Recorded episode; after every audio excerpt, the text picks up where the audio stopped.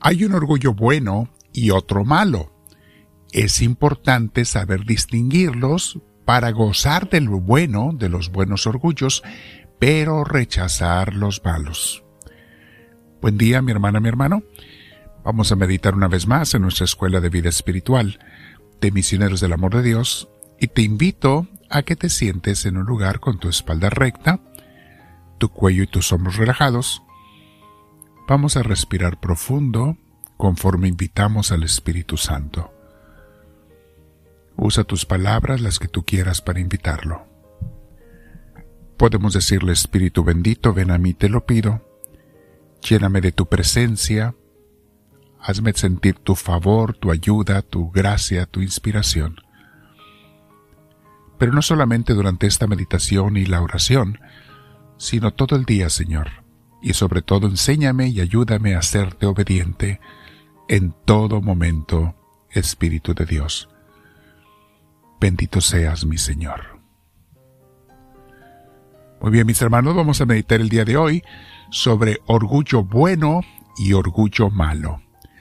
De antemano les quiero felicitar a los que están tomando en serio su tiempo de cuaresma y están procurando hacer una revisión para acercarnos al Señor. No te olvides que hoy comenzamos nuestros ejercicios cuaresmales de lunes a viernes en Tostin, en nuestra comunidad, nuestra escuela y santuario en 655 sur de la calle B, South B Street, Tustin, California. Los que vivan en el sur de California, que nos escuchan, pueden acompañarnos. Vengan, están más que invitados. Bien, les decía mis hermanos, vamos a meditar sobre ese orgullo. ¿Cuál es bueno, cuál es malo? El orgullo bueno es aquel que no hace comparaciones ni pretende ser superior a nadie. Ya vamos entendiendo que es un orgullo bueno. Se basa en la humildad y el agradecimiento a Dios. O sea, somos humildes y agradecidos con Dios por lo que tenemos, reconociendo que todo viene de Él. Por ejemplo, una madre o un padre que se sienten orgullosos de su hijo de su hija porque es muy responsable en la escuela y saca los mejores grados que ella o él puede sacar. Hago una aclaración aquí, mis hermanos, aunque me voy a salir del tema, pero noten que dije los mejores grados que pueden sacar, porque no todo mundo, no todos los niños ni adultos tienen las mismas capacidades. No debemos esperar que todos saquen puras A's o todos cienes o como los califiquen, sino que de verdad hagan lo mejor de ellos mismos y siendo responsables y estudiosos, saquen la mejor calificación que puedan. Eso es lo que importa.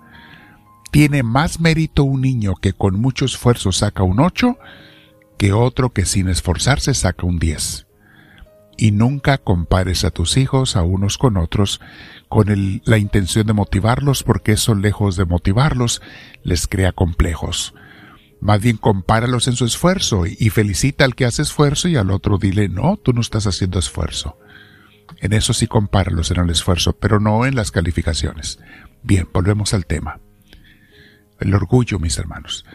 De igual manera, un orgullo bueno no tiene nada de malo, por ejemplo, que yo me sienta feliz con un orgullo sano de ser cristiano, de pertenecer a una buena iglesia, de sentirme orgulloso sanamente de pertenecer a una buena iglesia. Mientras no me compare con nadie, mientras no me sienta superior a nadie y reconozca con humildad que es un regalo de Dios el que yo tenga la fe y el que tenga la voluntad de seguirle y amarlo. Que entienda que cualquier virtud que hay en mí es, es gracia de Dios, no mía todo mérito es y debe ser para Él, porque sin Él estaríamos todos perdidos. ¿Cuál es el orgullo malo? ¿Es la actitud de sentirme superior a los demás o querer serlo, aunque solo sea de apariencia? Porque hay unos que ni lo son, pero quieren aparentar que son más o saben más que los demás. Orgullo malo también es el querer superar mi complejo de inferioridad no creciendo yo, sino aplastando a los demás. Es la actitud de un ego inflado o con deseos de inflación. Es el cúmulo de acciones opuestos a la humildad espiritual la cual todos necesitamos en nuestro crecimiento espiritual y es la base de todas las demás virtudes, la auténtica humildad espiritual. El orgullo malo es opuesto a ella. Por eso la Biblia está llena de esta enseñanza sobre la humildad, mis hermanos. Si vamos a ser buenos cristianos, tenemos que estar siempre atentos a esto, ¿eh? Podemos estar orgullosos con un orgullo sano, pero nunca con un orgullo malo. No te sientas ni te quieras sentir superior a nadie. Y toda virtud que tengas reconoce que es una gracia, un regalo de Dios. Decía Jesús en Mateo 5.3, la primerísima de sus bienaventuranzas. Dice, bienaventurados los pobres de espíritu, porque de ellos es el reino de los cielos. O sea, ellos experimentar lo que es vivir en Dios, con Dios. La verdadera humildad, que es contraria al orgullo, te hace hasta conforme y feliz con tu pequeñez y debilidades, a la vez que luchas con la ayuda de Dios para no caer en ellas. Pero te sientes orgulloso y feliz de tus debilidades, más, claro, estás luchando con la ayuda de Dios. Vea lo que dice San Pablo, 2 Corintios 12:9. Por tanto, con mucho gusto yo sigo gloriándome sobre todo de mis flaquezas y debilidades, para que habite en mí la fuerza de Cristo.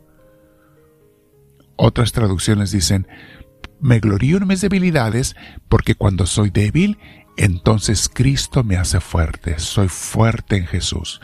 Mis hermanos, recuerda una cosa, la luz no brilla en la luz, la luz brilla en la oscuridad. Y si la luz de Dios va a brillar en ti, tiene que ser en comparación con tus debilidades, con nuestras debilidades que todos tenemos. Mientras tú quieras ser grande, no dejas a Cristo ser grande en ti. Dios quiere que nos sometamos a los presbíteros, que se les llamaba también ancianos en la Biblia, a los pastores y encargados de su pueblo, de la iglesia. Primera de Pedro 5:5 dice, Asimismo, los más jóvenes, sométanse a los presbíteros. Revístanse todos de humildad en su trato mutuo. Ahí está. Tratémonos unos a otros con humildad, mis hermanos, en la iglesia. Porque Dios rechaza a los orgullosos, pero da su gracia a los humildes. Ahí está. Saben, Dios piensa al revés de nosotros, mis hermanos. Lo que los que son importantes para el mundo no, no necesariamente son importantes para Dios, ¿eh? Es al contrario, y viceversa. Los que no son importantes para el mundo, muchas veces son la gente más importante para Dios. Proverbios 11.2 dice, la arrogancia acarrea deshonra, la sabiduría está con los humildes. En este tiempo de cuaresma, mis hermanos, meditamos sobre volver a Dios, sobre corregir nuestros defectos, aceptar con humildad nuestros pecados, arrepentirnos y volver al Señor. Entonces Él nos llenará de sus bendiciones. Segunda de Crónicas, capítulo 7, versículo 14 dice, Si mi pueblo se humilla, orando y buscando mi rostro, y se vuelven de sus malos caminos, yo les oiré desde los cielos, perdonaré su pecado y sanaré su tierra. Si se humillan, serán bendecidos. Bien, mis hermanos, hoy continuamos, como les decía, con los eh, ejercicios cuaresmales. Espero que todos los que puedan acompañarnos nos acompañen en el sur de California. Va a ser de lunes a viernes, ya empezamos el día de ayer. Hoy tendremos el segundo tema.